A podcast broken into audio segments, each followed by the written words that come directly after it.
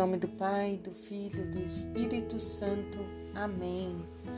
Sábado, 29 de janeiro de 2022, e à luz do Espírito Santo nos reunimos para ouvir e viver os ensinamentos do Senhor.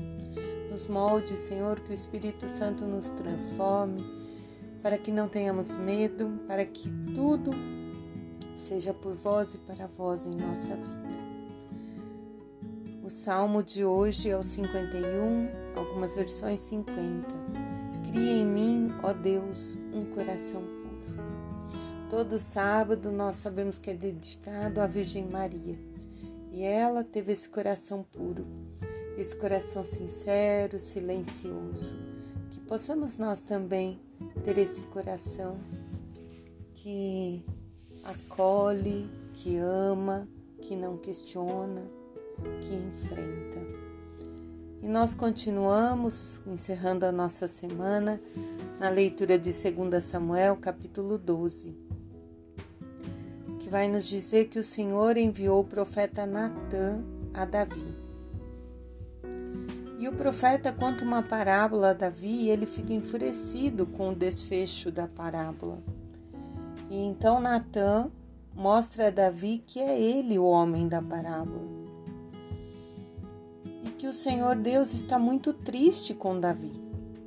E aí Davi se arrepende, reflete sobre o seu erro, sobre o seu pecado.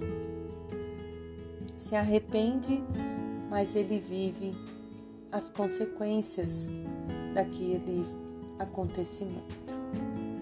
Vai acontecer a morte do filho que ele tem com Betséia, ele adoece de uma doença Davi jejua, Davi se prostra, mas o seu filho vem a morrer. Então, Davi também vive esse luto, essa dor.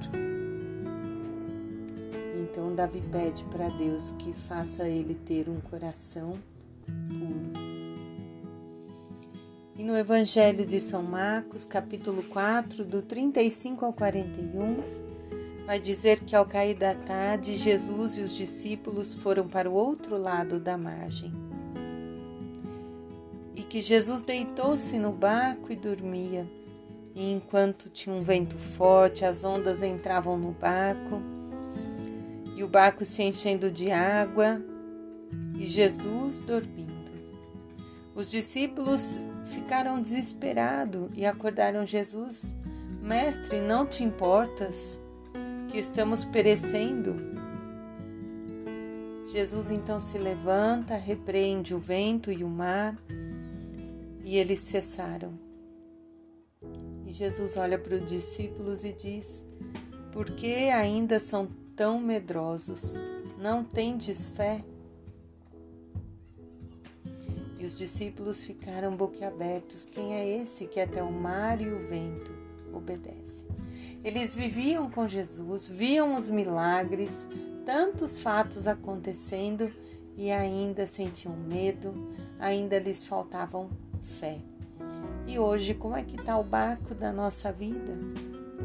Tem momentos que nós também estamos afundando, apesar de ver tantos milagres, tantos prodígios, tem momentos que nós sentimos sozinhos, como que se Jesus estivesse dormindo e nos deixasse? Eu acho que sim. Nós precisamos acalmar o nosso coração, viver, né, cada dia o seu momento, o seu tempo, mas a nossa ansiedade muitas vezes nos tira dessa calmaria. E as nossas forças se vão. Mas diante de qualquer dificuldade, precisamos lembrar que não estamos sozinhos. É Jesus que está sempre conosco. A cruz, o caminho que Jesus faz carregando aquela cruz ao Calvário, mostra que Ele estaria conosco por todos os dias da nossa vida. Então, nas dificuldades, Ele também está. Temos que lembrar que a cada sofrimento, a cada vento forte, Ele está procurando nos trazer uma lição, fazer um novo tempo, mesmo que para nós isso seja algo estranho, pareça pesado, porque a cruz também pesou para Jesus, ele caiu carregando a cruz. Mas nós não podemos esquecer que quem está no barco é Jesus que ao sinal dele tudo pode mudar. Precisamos olhar para o centro que é Jesus. Em nome do Pai, do Filho, do Espírito Santo. Amém.